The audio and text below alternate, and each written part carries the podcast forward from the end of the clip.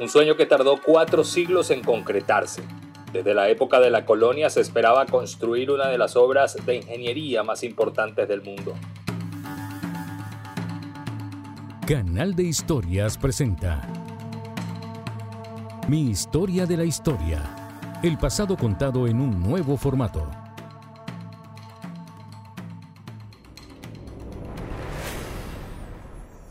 A comienzos de los años 1500 estaba en marcha un proceso de asentamiento y exploración de los europeos en suelo americano.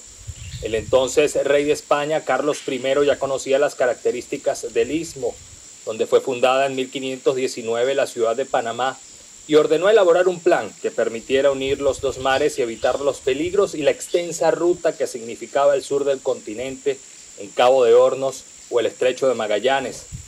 Por esos años terminó operando una ruta terrestre de 30 kilómetros denominada Camino Real de Cruces, desde la ciudad de Panamá hasta el río Chagres y desde ese punto se hacía la conexión con el Mar Caribe. 300 años más tarde, América vivía una nueva etapa, la independencia de las potencias europeas. Panamá fue parte de una serie de conflictos políticos dentro de la denominada Gran Colombia, y durante buena parte del siglo XIX las decisiones se tomaban en la ciudad de Bogotá. Y es allí donde se negocia con Estados Unidos la construcción de administración por parte de los norteamericanos del ferrocarril de Panamá.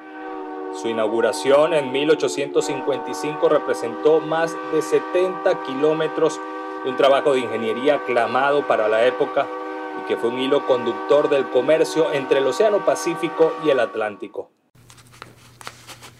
Reducir el tiempo y espacio en las rutas comerciales seguía siendo un reto y la intención de construir un canal era un proyecto que tenía en los planes no solo a Panamá, también la zona más estrecha de México, que está entre las regiones de Oaxaca y Veracruz.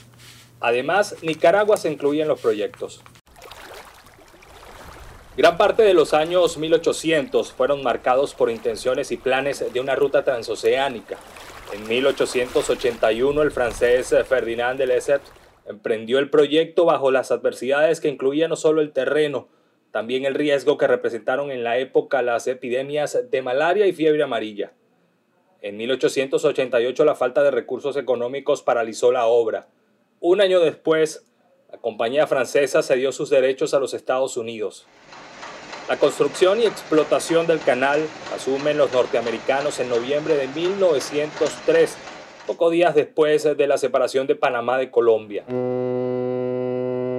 El 15 de agosto de 1914, el tránsito del vapor Ancón significó la inauguración de una de las principales obras de ingeniería en el mundo, el Canal de Panamá, que tuvo más de 56 mil personas trabajando en su construcción.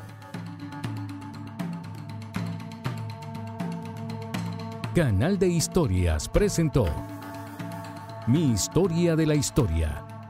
El pasado contado en un nuevo formato.